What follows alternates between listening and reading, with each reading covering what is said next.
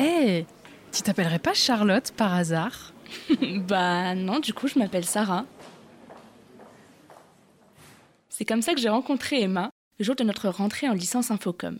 Après quatre ans d'études, on a pris des chemins différents, on a rencontré de nouvelles personnes, et rebelote, il fallait tisser de nouveaux liens avec elles.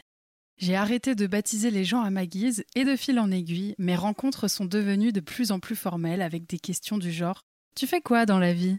Et en continuant mes études, c'était la même chose. Là, ça fait J'ai 4 ans que j'ai créé de ma propre L'année dernière, je j'étais à Sciences dernière année d'externe. Moi, aujourd'hui, je suis gendarme. J'ai fait un Je BTS comptable et là je suis en année sabbatique. Moi, j'ai fait un CAP esthétique. Puis j'ai été Je boulanger. viens tout juste Je de suis en commencer master une pour carrière devenir d'architecte. Moi, je viens d'avoir mon diplôme de et, euh, philo. Maintenant, je me suis Ben, en reconvertie ce moment, je fais pas grand chose de ma vie. J'essaie d'être quelqu'un de bien. Waouh C'est là qu'on s'est rendu compte que le parcours des gens comptait énormément. C'est même l'une des premières infos qui arrivent dans la discussion quand tu les rencontres. Comme si ce que l'on faisait dans la vie nous définissait. Peut-être que oui, peut-être que non.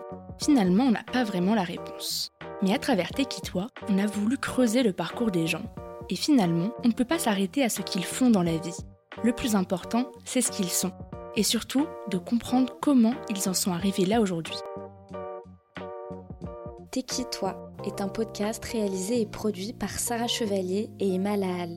La musique a été composée par Hugo Beltramo.